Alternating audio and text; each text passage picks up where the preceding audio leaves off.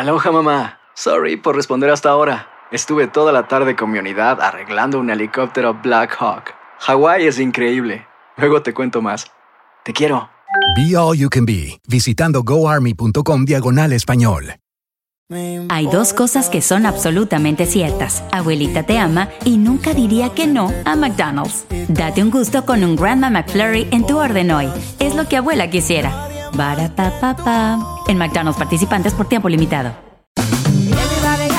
Ya regresó la venta para amigos y familiares de JCPenney, con 30% de descuento extra por toda la tienda. Esos son ahorros por encima de nuestros precios ya bajos. Ven con tus amigos y familiares y ahorren en grande. Y recuerda, el Día de los Padres es el 16 de junio. Y en JCPenney puedes encontrar el regalo perfecto, desde ropa, calzado, artículos de cuidado personal y más. JCPenney, vale la pena. Cupón válido del 3 al 9 de junio en selección de estilos. Aplican exclusiones. Detalles en la tienda jcp.com.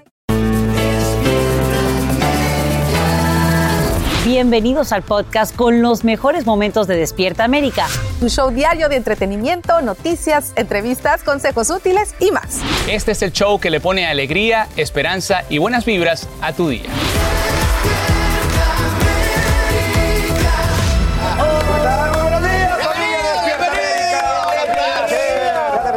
Regreso. Gracias por acompañarnos. Gracias por acompañarnos un día más aquí de la semana. Bienvenido, Bienvenido. Gracias. Es una experiencia increíble.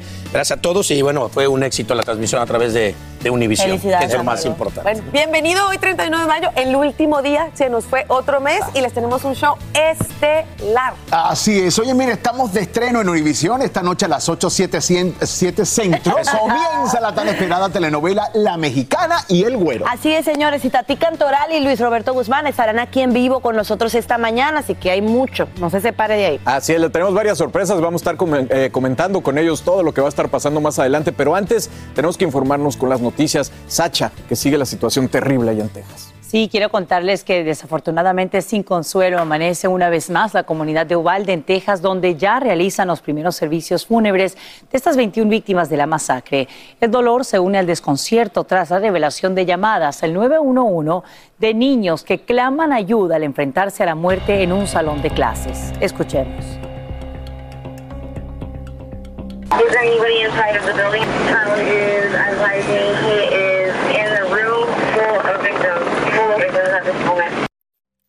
En ese momento, el jefe de la policía creía que se trataba de un sujeto atrincherado, más no un tirador activo.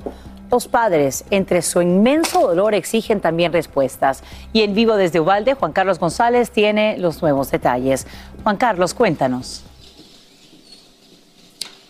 Hola, ¿qué tal Sasha? Muy buenos días. Bueno, pues se trata de una semana bastante difícil para la gente aquí de Uvalde, Texas, ya que como lo mencionabas, pues ya han comenzado los servicios fúnebres de estas 19 eh, personas, 19 niños, más las dos maestras, más el esposo de una de las maestras que también desgraciadamente pues perdió la vida.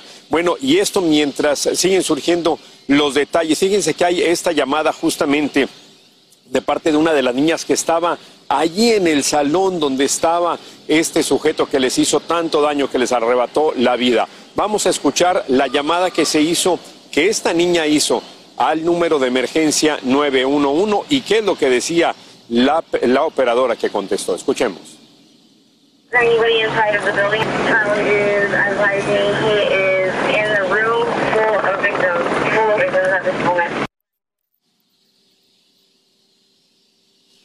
Obviamente que simplemente escucharla, bueno, pues es algo escalofriante. Ahora también el presidente Joe Biden ya está haciendo referencia más, cada vez más a, esta cuestión de las armas. Él se pregunta, él dice, ¿por qué es tan fácil obtener en los Estados Unidos armas que causan tanto daño como el que hizo en esta ocasión? Vamos a escuchar lo que dijo el primer mandatario Joe Biden.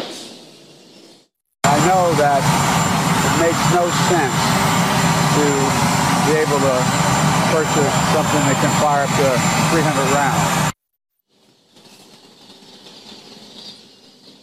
Bueno, por cierto que ya un grupo de legisladores bipartidistas, es decir, demócratas y republicanos, ya están hablando para tratar, para ver si hay una posibilidad, pues, de reformar las leyes sobre el control de armas. Por ejemplo, ampliar la revisión de antecedentes y lo que se llama red flag warning, que es decir, cuando la persona, pues, representa un peligro para sí misma o también para la sociedad. Algo que no se ha podido hacer durante muchísimos años. También les quiero hablar de lo que está sucediendo aquí. Bueno, hay que recordar, Pita Redondo, él es el jefe de la policía escolar del distrito aquí de Ubalde. Él iba a prestar juramento el día de hoy como miembro del Consejo Municipal, ya que ganó en estas elecciones. Sin embargo, eso no será posible. El alcalde de aquí de Ubalde dijo que por ahora eh, Arredondo no prestará juramento como nuevo eh, miembro del Consejo Municipal y pues todo esto se debe a, la controversia, ya que él supuestamente fue quien dio la orden de que los policías no entraran, ya que según él creía que el hombre estaba atrincherado y que no se trataba de un tirador activo, entre comillas. Así están las cosas, Sacha, por acá en la ciudad de Uvalde, Texas. Eh, Juan Carlos, y en medio de esta frustración, esta impotencia e inmenso dolor de los padres, vemos cómo la comunidad se ha unido precisamente a ayudar a los familiares de las víctimas de este crimen. Y cuéntanos, ¿cuál es eh, la ayuda que le brindan a los cuatro hijos que deja huérfanos la maestra Irma García? Así es, bueno, fíjense, hay que recordar rápidamente que la maestra Irma García falleció en este tiroteo. A los dos días su esposo Joe García falleció de un infarto en lo que se le llama como el síndrome del corazón roto. Una prima de ellos, una prima de la pareja, estableció una cuenta de GoFundMe con el objetivo de recaudar 10 mil dólares para los cuatro niños de esta pareja, pero esta cifra se ha ido increíble, eh, aumentado increíblemente, ya que hasta las últimas horas se llevaban recaudados ya 2.7 millones de dólares para estos cuatro niños que quedaron obviamente sin sus padres y todo a causa de esta tragedia, de esta balacera ocurrida hace justamente una semana aquí en la pequeña localidad de Uvalde, Texas. Sasha. Claro, no hay dinero que pueda devolverles a sus padres, pero quizá pueda mitigar un poco todos los obstáculos que enfrentarán en términos financieros en los próximos meses. Juan Carlos González, gracias por brindarnos estos detalles en vivo desde Uvalde, en Texas. En horas de la noche, severas tormentas azotan el medio oeste y dejan cuantiosos daños materiales. Múltiples tornados tocan tierra en Minnesota, derribando árboles y dejando a decenas de miles sin electricidad. Autoridades confirman destrozos en unas 50 casas y estas imágenes que ves, estas imágenes aéreas, bueno, revelan la magnitud de la destrucción, aunque no se registran fallecidos ni heridos de gravedad. Según expertos, el mal tiempo continuará afectando la región hoy martes. Más adelante, Romariel pues nos ampliará esta situación. Y a esta hora, Ágata golpea al sur de México, convertida en tormenta tropical, luego de tocar tierra en categoría 2 y convertirse en el huracán más fuerte que azota la costa del Pacífico mexicano durante este mes de mayo. El sistema deja lluvias intensas, vientos y deslizamientos de tierra. De mantener su trayectoria, atravesaría el país para salir al Golfo de México, justo cuando mañana, mañana miércoles, arranca la temporada de huracanes en el Atlántico. Jessica Cermeño nos amplía desde Oaxaca, México. Muchas gracias. Efectivamente, el huracán Ágata continúa debilitándose después de haber tocado tierra aquí en las costas del estado mexicano de Oaxaca como un huracán categoría 2 en la escala Saffir-Simpson. Y pues lo que seguimos viendo es lluvia. Sin embargo, no ha habido afectaciones mayores, lo que registran los organismos de protección civil es que ha habido deslaves. El municipio que más preocupa en este momento es el de Santa María Tonameca, donde cruzó el ojo del huracán porque ahí ya se registra un fuerte desbordamiento de un río y decenas de hogares están inundados. Eh, básicamente lo que dicen también es que ha habido algunos cortes de electricidad en algunas poblaciones lejanas a las ciudades. Incluso nosotros aquí en el puerto de Huatulco hemos sufrido ya algunos cortes intermitentes de energía eléctrica, pero afortunadamente todavía no se registra la pérdida de ninguna vida por este primer ciclón de este año. Lo que básicamente está preocupando es la velocidad de este meteoro, que como sabemos lleva una trayectoria hacia el noreste, que no solo va a golpear a Oaxaca, sino también a otros seis estados de México.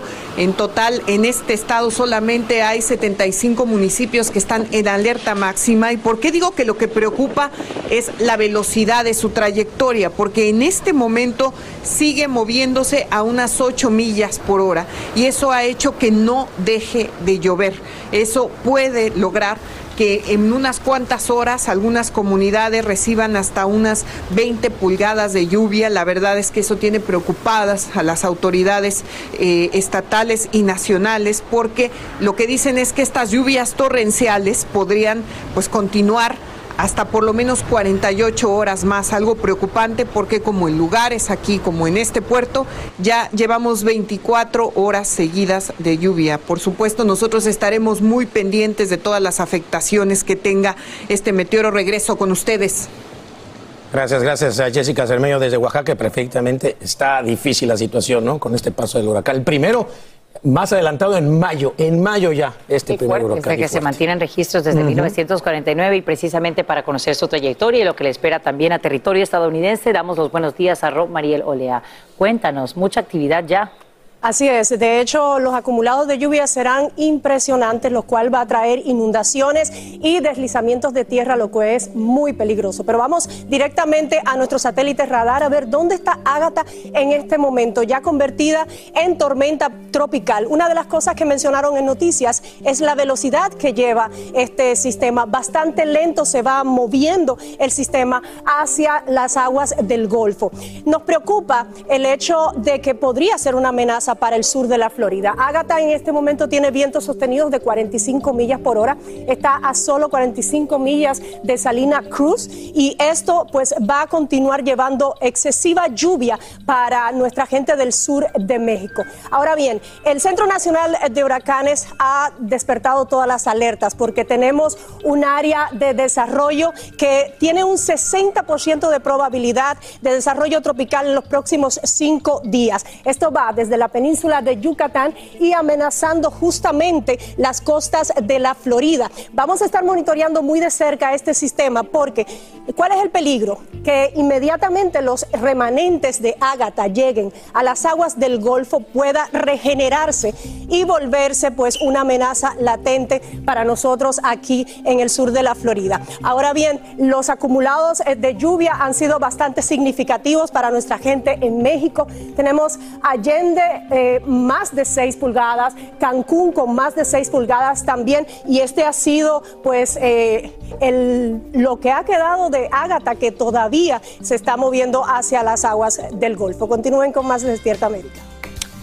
Gracias, Romariel, por ese reporte del estado del tiempo. Y mire, familia, vamos a ir al mundo del entretenimiento. Fran, a esta hora preocupa mucho el estado de salud de alguien que queremos mucho. Ivy Queen, la cantante, la diva boricua, tiene en alerta a sus millones de seguidores después de compartir un video en el que revela que está batallando contra una enfermedad. Así es, familia. Fue a través de su cuenta de TikTok donde ella dejó ver pues, que está en el hospital, dejó entre, en- entre entender, no sé, que atraviesa como serios problemas de salud. Este video estuvo acompañado de un mensaje eh, de empoderamiento, podemos decir, que se dice, soy un aprendiz, no una víctima. ¿Qué pasa, Fran? Que no ha revelado el problema médico por el que atraviesa. Sabemos que debido a esto tuvo que cancelar un concierto. Entonces, obviamente, todo el mundo se preocupa, quiere saber qué pasa. Lo que sí, desde ahora, deseamos es su pronta recuperación. Claro que sí, yo le queremos, escribí privado por Instagram y le dije que bueno, que cómo estaba, que qué le pasaba, obviamente aún no me responde, que le deseaba lo mejor y es bueno ver también que su esposo está ahí con ella, acompañándola, cuidándola y de todo de- desde el fondo de nuestro corazón que te mejores muy pronto y que esta tormentosa situación que estás atravesando pronto sea un recuerdo. Y que más. con tu mente, como dices tú, no eres víctima, le digas como dice tu canción esa enfermedad, quítate tú que llegó la caballota, Eso. la diva, la potra, la que tiene que ser, todo lo mejor. Hacer tequila, Don Julio, es como escribir una carta de amor a México. Beber tequila, Don Julio, es como declarar ese amor al mundo entero. Don Julio es el tequila de lujo original, hecho con la misma pasión que recorre las raíces de nuestro país. Porque si no es por amor, ¿para qué? Consume responsablemente. Don Julio Tequila, 40% alcohol por volumen, 2020. Importado por Diageo Americas, New York, New York. Aloha mamá. Sorry por responder hasta ahora. Estuve toda la tarde con mi unidad arreglando un helicóptero Black Hawk. Hawái es increíble. Luego te cuento más. Te quiero. Be All You Can Be, visitando goarmy.com diagonal español. Regresó la venta para amigos y familiares de JCPenney, con 30% de descuento extra por toda la tienda. Esos son ahorros por encima de nuestros precios ya bajos. Ven con tus amigos y familiares y ahorren en grande. Y recuerda, el Día de los Padres es el 16 de junio. Y en JCPenney puedes encontrar el regalo perfecto, desde ropa, calzado, artículos de cuidado personal y más. JCPenney. Vale la pena. Cupón válido del 3 al 9 de junio en selección de estilos. Aplican exclusiones. Detalles en la tienda jcp.com. Por para ti. Estás escuchando el podcast que te alegra la vida, el de Despierta América. Muy guapo. Ay. Ay, ay, bueno, ya estamos de ¿A quién le vuelta aquí. diciendo muy es que le guapo? estaba diciendo a Jesus que ayer se veía muy guapo en la playa, que se Lo veía comentó. bello. Se comentó ampliamente a- ayer. Que nos viéramos así en shorts tú y yo. Bueno, ahí está Gracias, nuestro galán de galán de la casa. El galán de la casa. El galán de la casa. Oigan, hablando de galanes, nuestro queridísimo amigo Colate, fíjense que ha presentado un nuevo libro. Es su biografía, se llama Colate por Nicolás y narra los momentos que han marcado su vida. Bueno, esto es muy, muy fuerte, señores. Allí él ha decidido confesar pues un trágico episodio de abuso sexual que sufrió cuando tenía 13 años. Fuerte. Colate fue víctima de abuso por parte de un monitor de esquí, un hecho que, bueno, propició que dejara el mundo del deporte, revelando que fue una cosa que lo marcó y que le hizo salirse de ese ambiente que era en su momento su ambiente favorito. Así es, el ex de Paulina Rubio ha dejado claro que ha escrito este libro de memorias con un único propósito, que su hijo cuando crezca sepa cómo ha sido su vida en primera persona. Y bueno, lo hace con esta confesión que definitivamente pues nos marca a todos. Hay que ser muy valiente, ¿verdad? Claro. Para eh, y saber confesar cuándo, como lo así, hemos dicho siempre, cuándo decirlo y cuándo sacarlo y cuándo mostrarlo y ahí está, Colate, Sí. ¿no? Que aquí, bueno, pues, durante tantos años colaboró con nosotros, Claro que sí. gran amigo de la casa y, y te mandamos un abrazo, mi queridísimo Colate, de verdad un abrazo fuerte y, y qué bueno que te haga sacar eso y, y- y salir adelante, Claro, ¿no? es una estas manera de, de de- de- de liberarse, una de liberación. sentirse mejor, de sanar tal vez, porque como se comporta Colate, de verdad, a mí nunca en la vida me hubiera pasado algo Sí, así por la cabeza. sí, sí. Y es muy difícil hablar de un abuso y para un hombre también todavía más, así que... Por un monitor de, bueno, de ese monitor de esquí, es mentor, es un mentor de esquí o un entrenador. Sí, un entrenador. Seguramente un entrenador o entrenador, ¿no? De esquí. Ahora, lo, lo- lo interesante de todo esto es que también pone en el ojo el hecho de que no nada más las mujeres son abusadas y que también los niños Sí. y lo importante de que le crean a los niños. Correcto. Cuando van y le dicen a sus papás que no vengan y le digan, ay, no, eso no sucede. acuerdo. Porque muchas veces pensarías que los hombres no son abusados, Sí, ¿no? sí, son abusados también por mujeres. Entonces es Sí. importante Y ponerle abrir el la conversación con su hijo que está alcanzando la adolescencia. Fíjate. Te mandamos un gran saludo, mi Un abrazo, Colate. Colate, para ti. Ahora mismo continúa la intensa búsqueda de dos mujeres que caen desde una altura de 12 pies en un río en Virginia. Otras 10 personas son rescatadas de las aguas caudalosas. Todos llevaban chalecos salvavidas y tocan tierra firme gracias a un grupo de deportistas que a bordo de callas los extraen de la corriente. Esto ocurre durante el fin de semana de los caídos y, por supuesto, autoridades tratan de ubicar a las dos mujeres restantes. Hoy entra en vigor un nuevo protocolo para las solicitudes de asilo en la frontera. A partir de ahora, agentes de inmigración tienen autoridad para otorgar o rechazar esa protección humanitaria sin necesidad de comparecer ante un juez de inmigración. Esta regla permitiría resolver en meses un procedimiento que suele tardar años, pero tendría ciertas desventajas, como nos explica Edwin Pitti en vivo desde Washington, D.C. Edwin, muy buenos días. Cuéntanos. ¿Qué tal, Sacha? Muy buenos días. La desventaja principal es como así de rápido puede llegar la ayuda, así de rápido también podrán deportar a las personas que soliciten asilo en la frontera. Pero hablando a grosso modo de lo que ocurre, serán los agentes de asilo de USCIS quienes tendrán esta potestad y esta discreción para negar o para aprobar algunas peticiones de asilo. Sin embargo, esto ya expertos lo califican, Sacha, como un arma de doble filo, ya que anteriormente, como los casos tenían que llegar a una corte de inmigración, los migrantes tenían muchísimo más tiempo para recaudar la evidencia, para poder mostrar todo el miedo y el temor en esa entrevista de miedo creíble. Sin embargo, ahora solamente tendrían 14 días para tener la evidencia y eso es un grave problema, Sacha, porque anteriormente muchos de estos migrantes han denunciado cómo los coyotes y traficantes humanos le roban los documentos en ese peligroso camino hacia la frontera entre México y Estados Unidos. Pero abogados dicen que eso no significa que el proceso ahora va a ser mucho más fácil. Escuchemos. Por ejemplo, si usted simplemente dice tengo temor de regresar a mi país porque hay delincuencia, es muy probable que ese caso no vaya a proceder.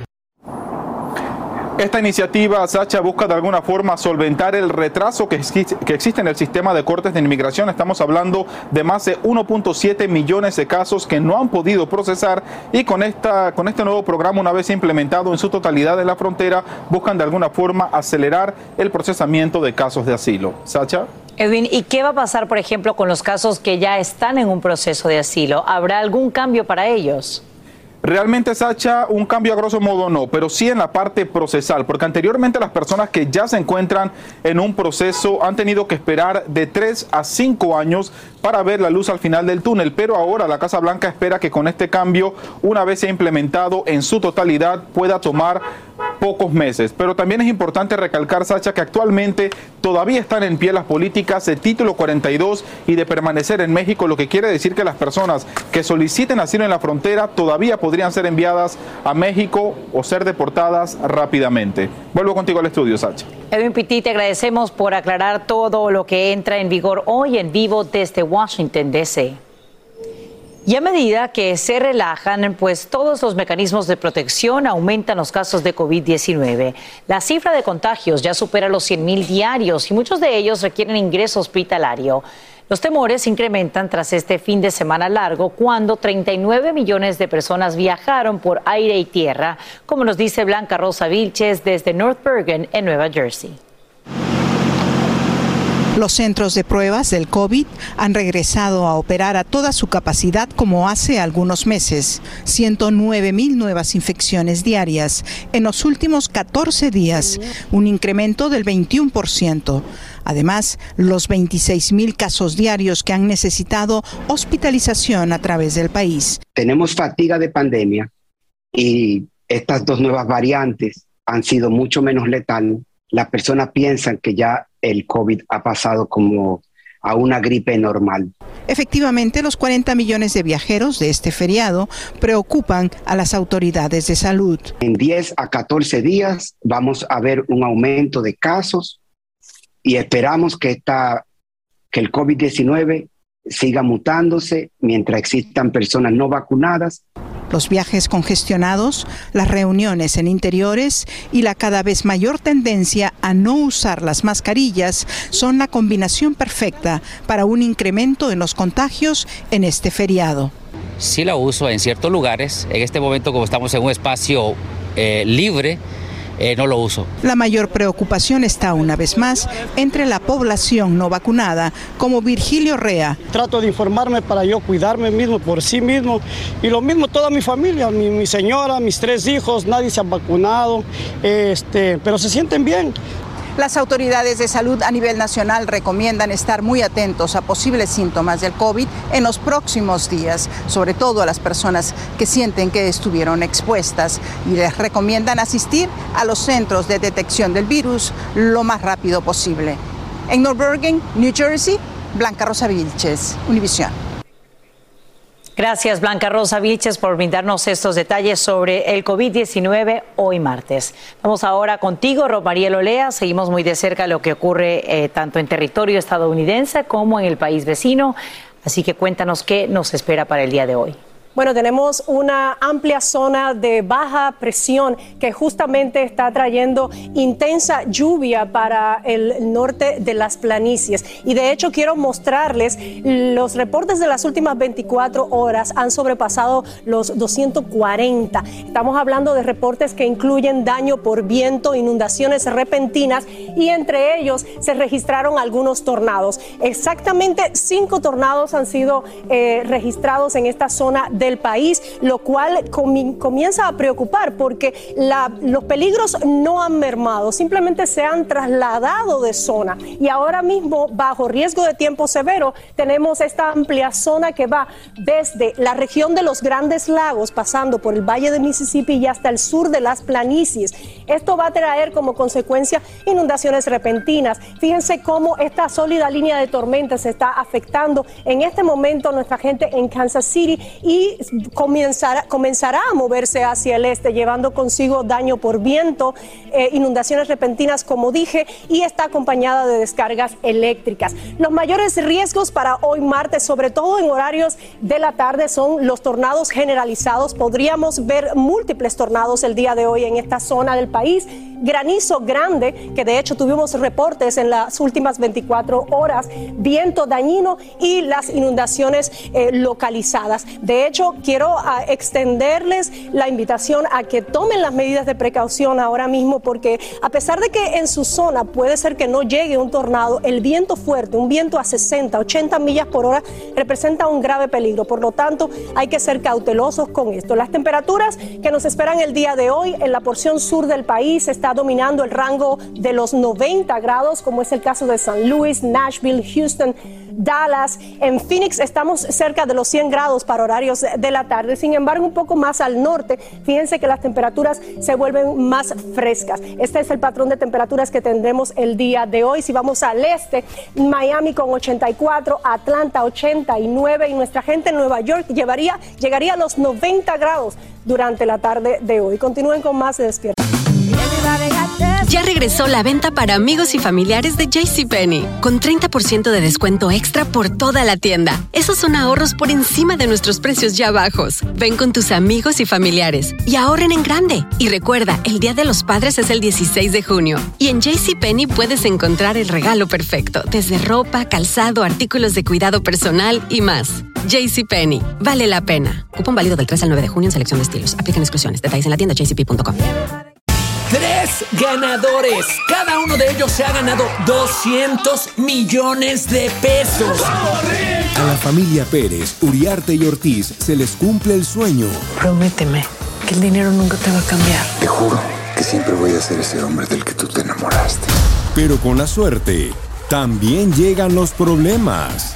Lástima que van a perderlo todo. Golpe de suerte, de lunes a viernes a las 8 por Univisión.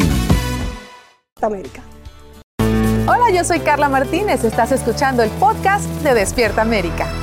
Bueno, vamos. Michelle, te extrañé. Venga, Te extrañé. papá, venga, yo sé, yo sé. No me trajiste ni No medio pude croissant, dormir. pero bueno. No pude dormir. Yo no pude sabía. dormir. Ah. Pero bueno, vámonos. Los que sí nos pudieron dormir son la selección mexicana que reporta cinco, cinco casos positivos Ah, de COVID-19 hombre. previo al partido del jueves ante Uruguay en Phoenix. El tricolor se encuentra en Dallas y los resultados adversos fueron con un eh, jugador y cuatro miembros del staff. A ver qué pasa. Que se mejoren. Miren, vamos al fútbol femenino, donde Chivas alcanzó título de campeón de campeonas tras derrotar en penales a Monterrey para alcanzar el segundo campeonato en forma consecutiva. con la Chivas femenil. Bueno, Isco Alarcón, mire, va a terminar este próximo 30 de junio su etapa como jugador del Real Madrid. Jugadorazo. El malagueño se ha despedido de la afición y de sus compañeros con una emotiva carta en redes sociales en la que también hace una referencia a Mbappé. Al Real Madrid no se le puede decir, ni se le debe decir que no, aunque siempre hay excepciones. Como esa, como la de Mbappé, que se fue por el billullo. Miren, por último, la selección mexicana de fútbol sub-21 arrancó con victoria en su participación en el torneo Maurice Feló, mejor conocido como Esperanzas de Tuilón, al imponerse 1 a 0 a Ghana. Así que ahí Oye. está también la selección mexicana en este Esperanza de Tulón, que es muy conocido este, este torneo. Este torneo. Están la pausa. Siempre al sub-21 le ha ido muy bien, siempre. ¿no? Siempre, ahí están Siempre. la cantidad. Lo malo es que cuando se hacen las veces profesionales, también el tema del dinero, el tema de los contratos, eh, y entonces ahí empiezan, Empiezan a fallar los muchachones. fallarnos. Bueno, hay más, mucho más. ¿Vieron qué bonito salió? Qué bonito. muy Divino, bien. muy, es, es smooth, smooth. Eso, sí, eso fue el viajecito a Francia que le cayó bien. Y a esta hora, conductores de toda la nación, sí, toda la nación llenan el tanque a precios récord. Según la AAA, un galón de gasolina cuesta hoy 4 dólares con 62 centavos eh, como promedio, un aumento del 40% con respecto al inicio del año. El golpe más duro, claro, lo sufre California, donde la media ronda, imagínense, los 6 dólares con 15 centavos, sí, por galón, aunque en algunas estaciones ya superan los 7 dólares. Expertos predicen que más estados cruzarán esta línea de los 5 dólares por galón para este feriado del 4 de julio. Miren, seguimos con el combustible. Rusia recibe un fuerte golpe económico. La Unión Europea acaba de anunciar la prohibición parcial de las importaciones de petróleo del Kremlin, medida que provoca un gran impacto a la fuente de ingresos para la guerra. Sin embargo, también representa un arma de doble filo, especialmente para Europa, que depende del 25% del petróleo y el 40% de gas natural procedente de Rusia. Esta mañana, la ahora tormenta tropical Ágata genera lluvias torrenciales en al menos seis estados mexicanos. El sistema se debilita luego de tocar tierra en la costa del Pacífico como huracán categoría 2, generando severas inundaciones y deslaves. La pregunta que todos nos hacemos es si podría reorganizarse en aguas del Golfo de México justo cuando mañana comienza la temporada de huracanes en el Atlántico. Eduardo Meléndez tiene los nuevos detalles en vivo desde la capital mexicana. Eduardo, cuéntanos. A todos muy buenos días. En efecto, pues Ágata pegó ayer en las costas mexicanas y lo hizo fuerte. Entró en categoría 2 con vientos sostenidos por arriba de las 100, 120 hasta 140 millas. Esto generó, por supuesto, muy intensas lluvias, eh, generó marejadas, también enorme, eh, crecieron las olas de manera enorme y bueno, esto generó pues algunas inundaciones específicamente en las costas de Oaxaca. Importantísimo destacar que hasta el momento por fortuna se reporta saldo blanco. Sí, algunos daños que serán evaluados precisamente por las autoridades para brindar el apoyo a las personas que así lo necesitan, porque sí, como bien señala Sasha, pues se reportaron inundaciones y algunos deslaves, por supuesto, dañaron algunas propiedades. Importante destacar que el gobierno en Oaxaca instaló 244 refugios para dar atención a 29.235 personas. Todo esto de manera preventiva y y bueno, es importante también señalar que la gente tomó en cuenta esta situación y cuando sintió en riesgo sus vidas, bueno, pues se desplazó hacia los albergues. También un sector muy importante, el turístico, tomó cartas en el asunto. Escuchemos cómo es que se prepararon para recibir de inicio este huracán. Pues ahorita están asegurando la, zona de cristales por un posible impacto del huracán para que no haya este para que no quiebre más que nada las, las puertas, ya que si ves todo es cristal en esta plaza. Sasha, ya lo referías, se degradó por fortuna a tormenta tropical, sin embargo, pues hay torrenciales aguaceros y también pues van estas lluvias específicamente hacia Campeche, Yucatán, Quintana Roo, nos reporta el servicio meteorológico, por tanto, las personas que viven en todas esas zonas, quienes van a desplazarse para vacacionar, pues deben tomar esto muy en cuenta, ponerse a buen resguardo, atender las indicaciones de las autoridades para en caso de que tengan que ser evacuados hacia zonas más altas o alejados de, de la playa, lo hagan de forma inmediata. Es la información. Eh, Sasha, regresamos contigo.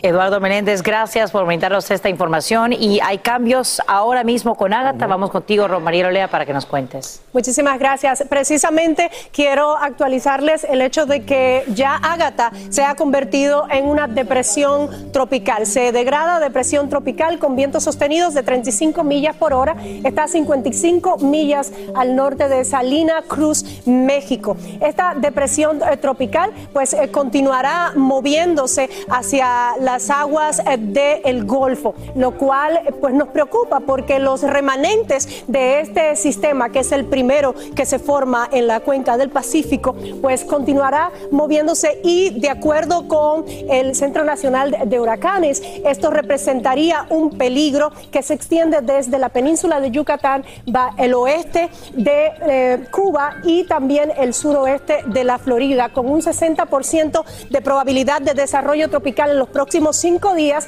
y fíjense que en los próximos dos días ya se ha elevado de 0 a 10%. Por lo tanto, esto significa que tenemos que mantener las medidas de precaución porque ya mañana oficialmente inicia esta temporada de huracanes y si se formara un sistema más, pues el próximo, el próximo nombre en línea sería Alex. Este sería el nombre que le darían a este sistema. Continúen con más de Despierta América. Por ahora vamos a hablar de Irina Baeva y Gabriel Soto. Bueno, señores, ellos se anotan un triunfo legal en su demanda contra la conductora Laura Bozo. Así es, y hablaron los abogados. Miren esto. Gabriel Soto y Irina Baeva ganaron una instancia jurídica más en la demanda que iniciaron en contra de una conductora de televisión por daño moral. La sentencia en primera instancia dictada hace unos meses otorgó la razón a los actores. La conductora se inconformó con el recurso de apelación y una vez más resultó condenada. Que la condena a reparar el daño moral y a resarcir económicamente el daño causado a Irina Baeva y a Gabriel Soto Borja con la agravante de que es condenada a pagar los gastos de ambas instancias. Efectivamente, ese es el, los puntos resolutivos de la sentencia. La conductora tiene 15 días hábiles para recurrir a un amparo, pero en opinión de los abogados de Soto y Baeva, el licenciado Gustavo Herrera solo aumentarán los costos del juicio. La segunda instancia que pierde la señora Laura Bozo ya perdió la primera instancia. Si ella tiene la intención de seguir alargando el juicio y se quiere ir al juicio de amparo, pues está en libertad de hacerlo. Pero pues yo creo que sería más prudente, más racional de su parte tratar de llegar a un acuerdo para reparar el daño moral causado a mis representados. Según el abogado de los actores, el daño moral está totalmente acreditado por la serie de declaraciones que la conductora realizó sobre la relación que sostienen Soto y Baeva aún está pendiente la denuncia que también iniciaron por la vía penal. Pues sí, se le fue la boca porque inclusive eh, eh, son calificativos muy graves que inclusive eh, denunciamos nosotros penalmente varios delitos y en la vía civil porque son actos discriminatorios los que ella expresa a través de sus declaraciones. Entonces es eh, bastante grave la conducta que desplegó la señora Laura Bozo al usar los calificativos de que eh, Irina Baeva es una descerebrada, roba maridos, que no eh, piensa con la cabeza, que destruyó el matrimonio de Gabriel con Geraldine Bazán y pues de Gabriel Soto pues también se expresa una forma muy discriminatoria diciendo que no piensa con la cabeza sino con los genitales y que lo nombra desgraciado del año. Todos esos calificativos obviamente afectaron su honor, reputación, vida privada de Gabriel Soto. Televisa Espectáculos, Hugo Trujillo. Regresó la venta para amigos y familiares de JCPenney, con 30% de descuento extra por toda la tienda. Esos son ahorros por encima de nuestros precios ya bajos. Ven con tus amigos y familiares y ahorren en grande. Y recuerda, el Día de los Padres es el 16 de junio. Y en JCPenney puedes encontrar el regalo perfecto, desde ropa, calzado, artículos de cuidado personal y más. JCPenney, vale la pena. Cupón válido del 3 al 9 de junio en selección de estilos. Aplican exclusiones. Detalles en la tienda jcp.com. Tres ganadores. Cada uno de ellos se ha ganado 200 millones de pesos. A la familia Pérez, Uriarte y Ortiz se les cumple el sueño. Prométeme que el dinero nunca te va a cambiar. Te juro que siempre voy a ser ese hombre del que tú te enamoraste. Pero con la suerte, también llegan los problemas. Lástima que van a perderlo todo. Golpe de suerte, de lunes a viernes a las 8 por Univisión. Continuamos con el podcast más divertido de tu día, Despierta América. Bien, y les cuento que justo cuando se cumple una semana de esta matanza en Uvalde, Texas, la comunidad asiste a los primeros servicios fúnebres de 19 niños y dos maestras. Bueno, los padres de las víctimas no encuentran consuelo, pero esto no les quita las fuerzas para seguir exigiendo explicación. Cómo no, Angélica González nos muestra cómo Uvalde enfrenta el momento más duro después de esta masacre. Hace una semana, 19 estudiantes de cuarto grado y sus dos maestras se preparaban para terminar el año escolar. Siete días después, 21 familias preparan sus funerales para darles el último adiós. José Flores, Amerillo Garza y Maite Rodríguez son los primeros en ser velados en servicios privados y gratuitos. No lo podemos creer, no pues que nuestra niña se los fue. Como ella, todo el país está incrédulo ante los hechos, mientras en Ubalde comienzan a dar el último adiós. El padre Eduardo Morales tiene previstos 12 de los 21 funerales en las próximas dos semanas. Parece un gran funeral que no tiene fin y me río para no llorar, dice.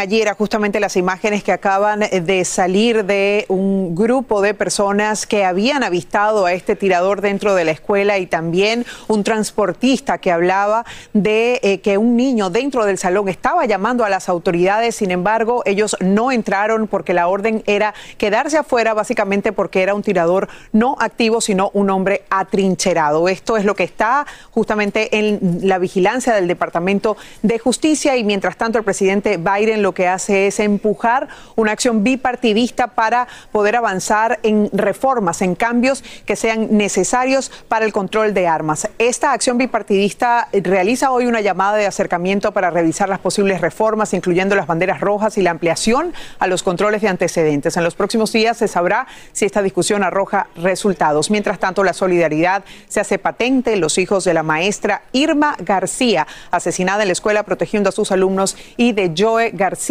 quien murió dos días después de un ataque al corazón. El esposo de la maestra Irma reciben una avalancha de ayuda en GoFundMe. Ya tienen 2.7 millones de dólares gracias a que miles se sumaron para ayudar a estos cuatro hijos que quedan huérfanos de madre y de padre. Sin duda vamos a hacer seguimiento de lo que ocurra en función de esta acción bipartidista y también, por supuesto, de los funerales que comienzan en el día de hoy, muchachos. Elia Angélica González, te agradecemos por brindarnos estos nuevos detalles en medio de este profundo dolor que vive todavía la comunidad de Ubalde. Y escuchen esto, en las últimas horas formulan cargos contra un estudiante de quinto grado en Florida acusado de amenazar por escrito con llevar a cabo un tiroteo masivo en su escuela primaria. Como te informamos en Despierta América, el niño de 10 años habría enviado mensajes de texto amenazando con protagonizar una balacera a solo días de la masacre cometida en Ubalde, un comportamiento que autoridades locales califican como repugnante. Presidente Biden se reúne hoy con el jefe de la Reserva Federal, Jerome Powell, a fin de trazar estrategias que frenen la inflación. Powell acaba de ser ratificado por el Senado para otros cuatro años en dicho cargo, justo cuando el país sufre los altos precios del combustible y otros productos de la canasta básica. Biden también discutiría el estado de la economía estadounidense y las vías para un crecimiento estable que beneficie a las familias trabajadoras. Esta mañana hay más preguntas que respuestas sobre la golpiza que sufre un hombre asiático en el metro de Nueva York. Un video del incidente muestra cómo un transeúnte lo sujeta mientras otros lo golpean. La policía busca establecer si se trata de un crimen de odio o más bien un caso de justicia por sus manos en medio de críticas a las políticas del alcalde Eric Adams. Peggy Carranza nos explica por qué en vivo desde la Gran Manzana. Peggy, buenos días.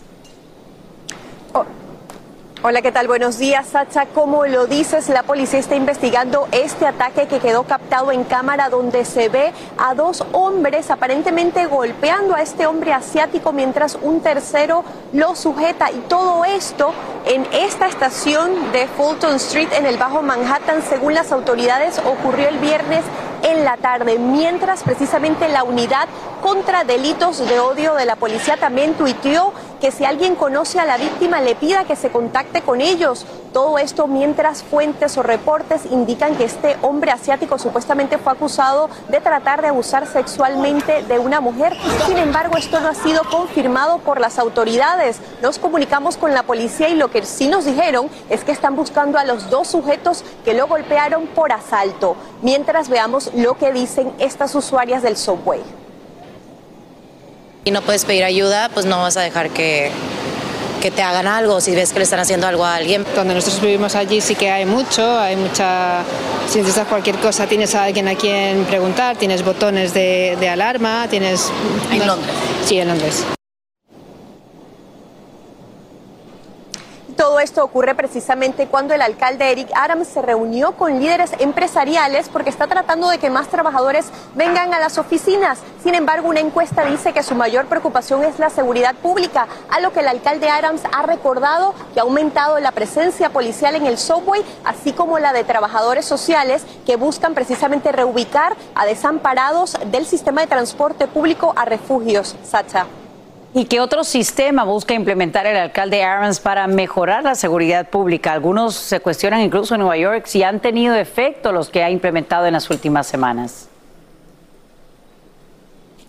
El alcalde está probando un nuevo sistema de detección de armas de alta tecnología precisamente en la alcaldía y dice que si este programa piloto, si todo sale bien, él pretende instalarlo también en las escuelas y el subway, Sacha. Pues ojalá que así sea. Peggy Carranza, te agradecemos por brindarnos estos nuevos detalles en vivo desde Nueva York. Y te cuento, a esta hora la Organización Mundial de la Salud reporta 257 casos confirmados y unos 120 sospechosos en 23 países de la viruela del mono. Aquí en Estados Unidos se contabilizan 12 contagios de este virus que no se propaga con la misma rapidez del coronavirus y en ocasiones se complica entre pequeños y personas con sistemas inmunes más débiles. Ahora mismo muchos padres todavía no encuentran fórmula para bebés en el país, a pesar de los cargamentos que llegan ya desde el extranjero. Por eso algunos recurren a esto, cruzar la frontera sur para comprar el alimento. Es que dicho producto no escasea en ciudades fronterizas de México. Ahí puede adquirirse sin limitaciones en farmacias y tiendas. Sin embargo, médicos advierten que solo deben usar marcas reconocidas, porque la fórmula fabricada en otras naciones podría no cumplir con los estándares estadounidenses. Aquí hablamos sin rollo ni rodeo. Tómate la vida sin rollo y escucha lo más picante del mundo del espectáculo en el podcast de Despierta América. Sin rollo. ¿Qué tal? Es martes de Sin Rollo y hoy tenemos este equipo que me va a acompañar hoy a, pues, eh, no sé, tratar de disectar los temas que a todos nos atañen. Tenemos a mi querida Astrid Rivera, que está ya lista para dar su opinión. También me acompaña hoy mi querida Francisca La Chapel. ¡Que se sienta! Así es, se siente. Y también yo Marigo hizo el increíble. Yo, Mari. Que como ven, lo extrañaron mucho. Gracias por estar aquí. Y ustedes, por favor, escríbanos al sin rollófono, sin rollófono. Háganlo a través de WhatsApp. 305-606-1993 es nuestro teléfono. Pónganme su nombre y de dónde nos escriben, pues para tener más claro hasta dónde llega nuestro programa. Y hoy, señores, se está deliberando ya. El jurado va a tomar la decisión en el caso de Johnny Depp en contra de su ex esposa Amber Heard y de la contrademanda de ella hacia él. Mientras tanto, él cantando en un concierto. Queremos saber usted qué opina.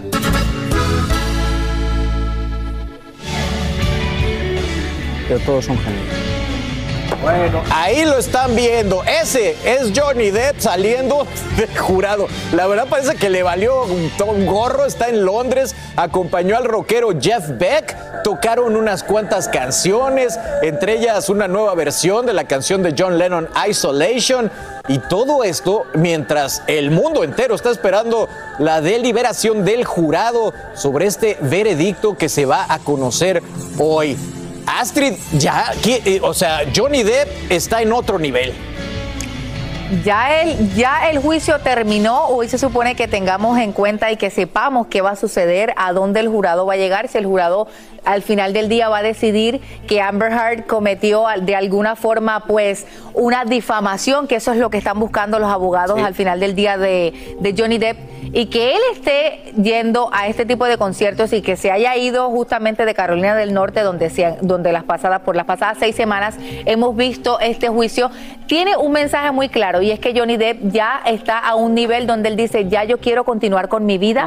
Han pasado seis años donde yo he estado en, en un encierro total por todo lo que ha pasado en este caso y yo verdaderamente quiero continuar, quiero hacer música, quiero hacer películas, quiero hacer algo diferente, lo que hacía antes de yo tener una relación con esta Increíble. chica. Francisca, comentábamos ayer que Johnny Depp, eh, obviamente no en vivo, pero presentaron su película nueva en el Festival de Cannes. Está cantando. El señor, tú lo viste en el juicio haciendo dibujitos. Más bien se la pasaba divertido, más que preocupado. ¿Cómo ves esto? Pues tal vez como un exceso de confianza porque, mm, no sé, él andar así como que no tiene este tremendo problema que está, claro, a punto de resolverse, pero andar por allí ya como teniendo una vida normal sin cerrar este capítulo, lo que me hace pensar a mí es como que, bueno, está seguro de que le van a dar a él completamente la razón. Ahora, ¿qué tan cierto es eso? Tengo entendido que todavía están deliberando. Cuando se está deliberando, me pregunto yo, porque no sé de leyes, eh, pueden afectar este tipo de comportamientos. No No lo sé, lo sabremos simplemente hoy, esta tarde. ¿Qué tal si nos sorprenden ahora mismo y nos dicen cuál de los dos al final tiene la razón? Bueno, teóricamente, yo, María, el jurado debe estar aislado, no ha de haber visto nada de lo que nosotros Bueno, hemos es estado cierto. comentando, incluyendo este concierto. Pero sí, yo sí creo que está muy confiado. ¿Crees que tiene razón? Es que no está confiado, ya los tiempos han cambiado. Él ha ganado el juicio social y el juicio de las redes sociales. Él ha ganado y eso es lo que él quería hacer. Y por eso eso fue un show de televisión Para por semana tras semana.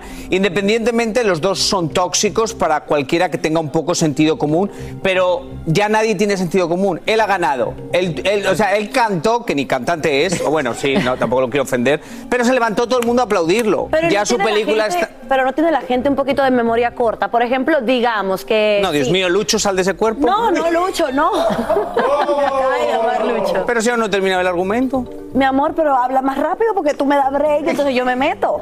Ok, lo que digo es, igual si el juicio social lo ganó, a veces la gente, el público tiene un poquito de memoria, como te digo, que se le olvida rapidito las cosas. Si ella resulta, si a ella resultan dándole la razón. No importa, si, aunque a ella le den la razón, la gente va a pensar que el juez está equivocado, Pero- porque él ha ganado el voto público.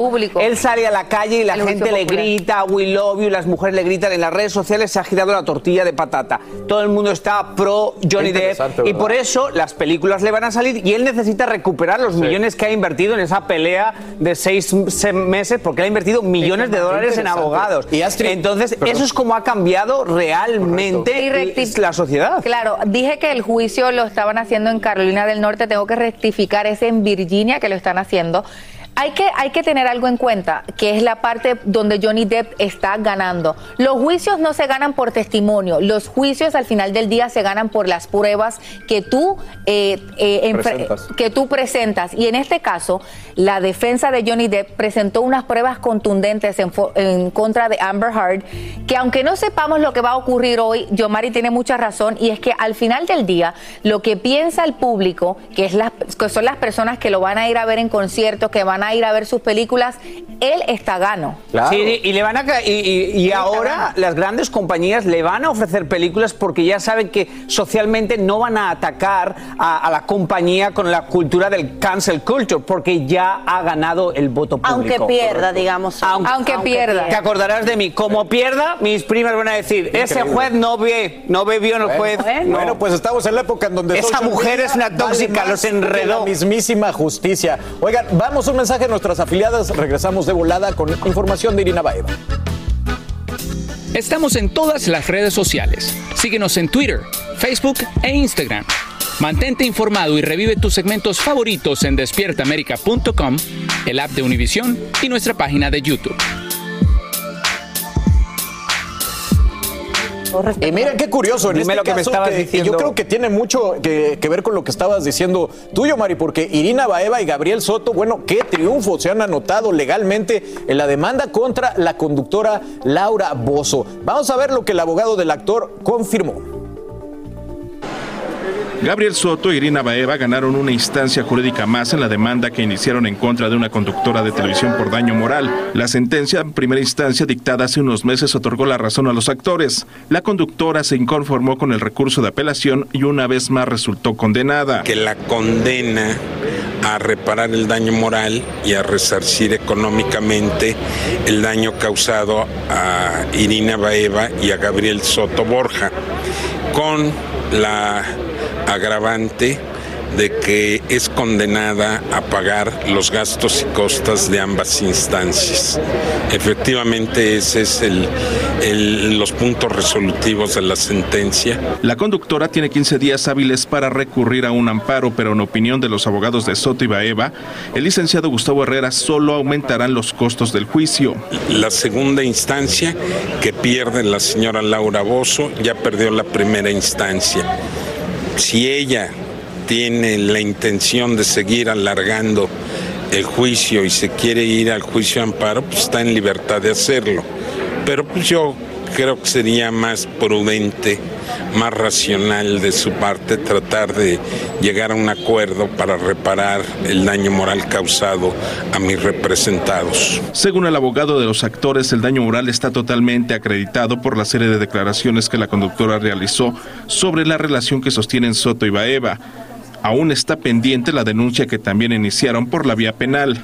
Pues sí, se le fue la boca porque inclusive eh, eh, son calificativos muy graves que inclusive eh, denunciamos nosotros penalmente varios delitos y en la vía civil porque son actos discriminatorios los que ella expresa a través de sus declaraciones. Entonces es eh, bastante grave la conducta que desplegó la señora Laura Bozo al usar los calificativos de que eh, Irina Baeva es una descerebrada, roba maridos, que no eh, eh, eh, piensa con la cabeza, que destruyó el matrimonio de Gabriel con Geraldine Bazán y pues de Gabriel Soto, pues también se expresa una forma muy discriminatoria diciendo que no piensa con la cabeza sino con los genitales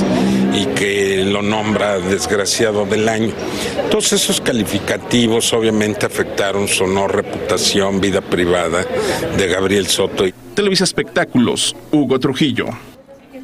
Bueno, ahí, como les decía, muchos paralelos, Yomar, entre las dos historias, porque también ganan en el ojo público, además de en los juzgados. Sí, pero esto es diferente. ¿eh? O sea, es una persona eh, externa de la prensa que atacó abiertamente en la televisión a una persona y es un antecedente, cuidado, esto va a cambiar muchas Claro. cosas, porque muchos artistas en México han eh, denunciado a muchas revistas y muchas cosas, pero pocos han ganado. Esto es un antecedente, porque antiguamente uno se respalda en, bueno, es mi opinión. Correcto, pero increíble, ¿no, Francis? Que quede en la memoria del mundo a través de las redes sociales. Bueno, como dices, yo lo veo porque a veces uno lo enojan las cosas que pasan, pero uno no es quien para juzgar y hay a veces que se cruzan Sí. esos límites y en este caso se cruzaron y que ahora hay un ejemplo para que la gente se mida un poco. Bueno, pues Gabriel Soto es boxeador, pero además gana caso. Aquí hablamos sin rollo ni rodeo. Las noticias más calientes del mundo del entretenimiento y el análisis de nuestros expertos los escuchas en Sin Rollo.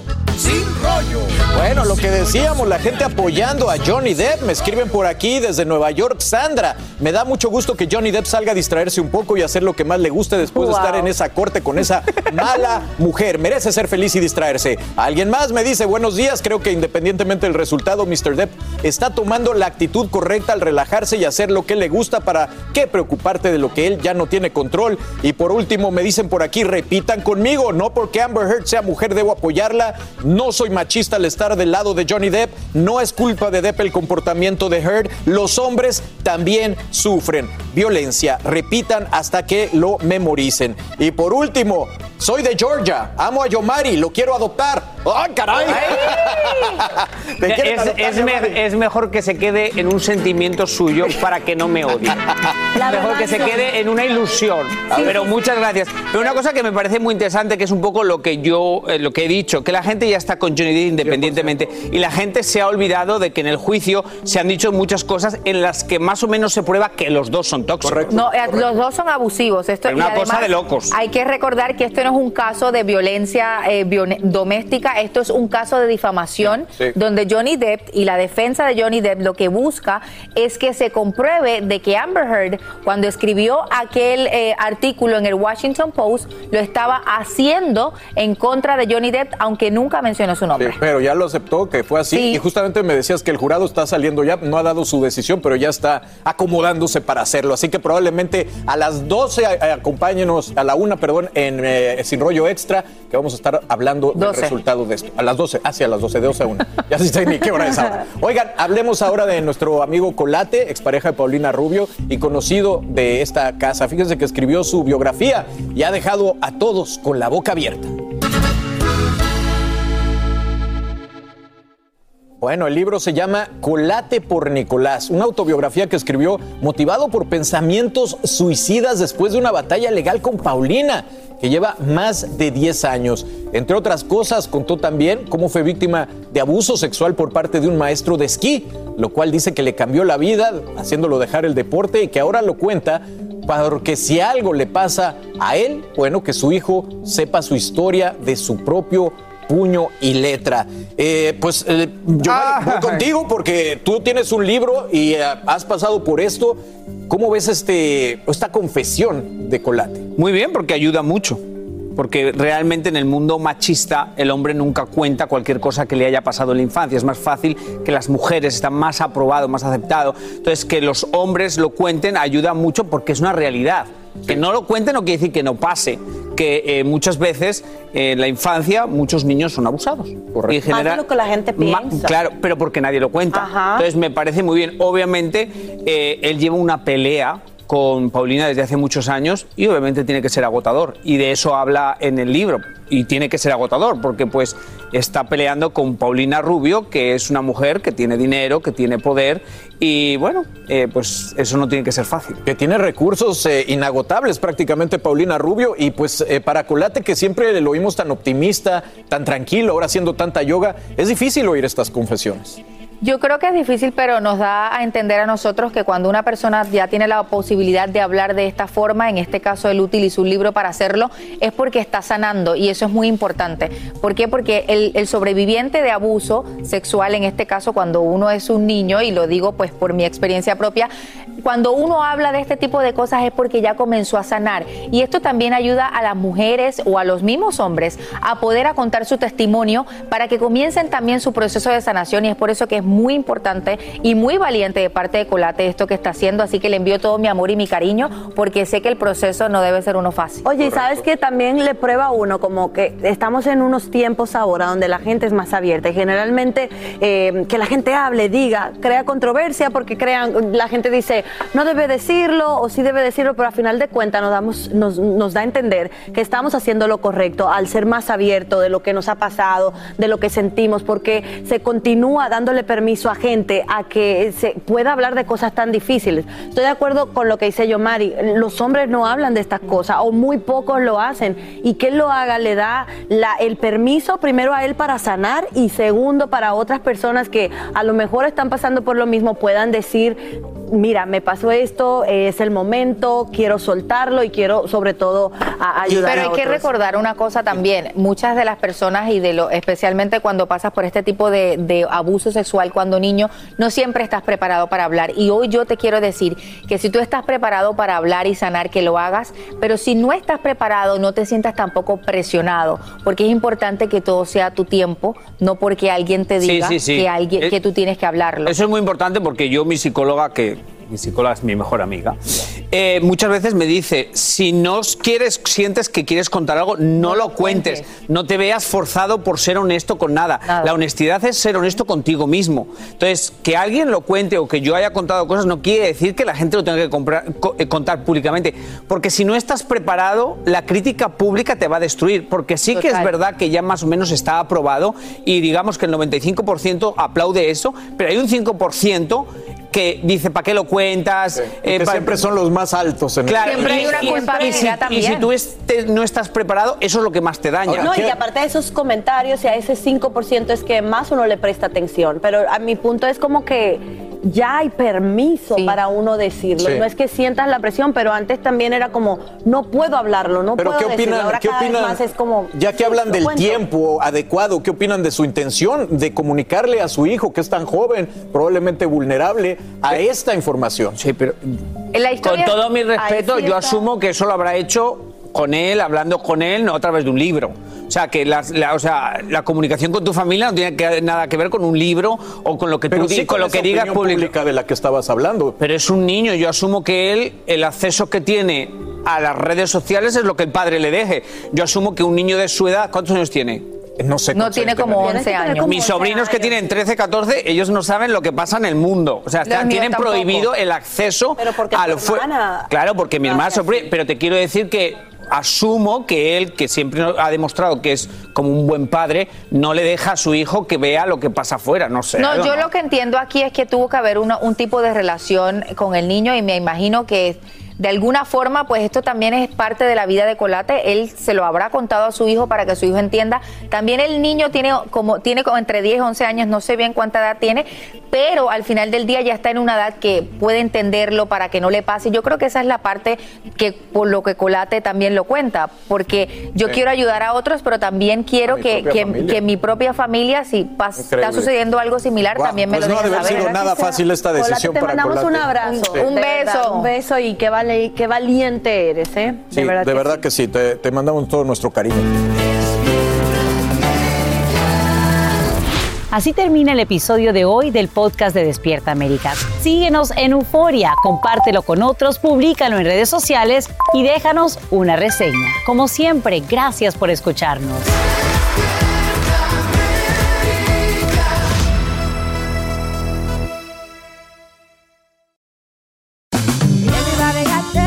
Regresó la venta para amigos y familiares de JCPenney, con 30% de descuento extra por toda la tienda. Esos son ahorros por encima de nuestros precios ya bajos. Ven con tus amigos y familiares y ahorren en grande. Y recuerda, el Día de los Padres es el 16 de junio. Y en JCPenney puedes encontrar el regalo perfecto, desde ropa, calzado, artículos de cuidado personal y más. JCPenney, vale la pena. Cupón válido del 3 al 9 de junio en selección de estilos. Aplican exclusiones. Detalles en la tienda jcp.com.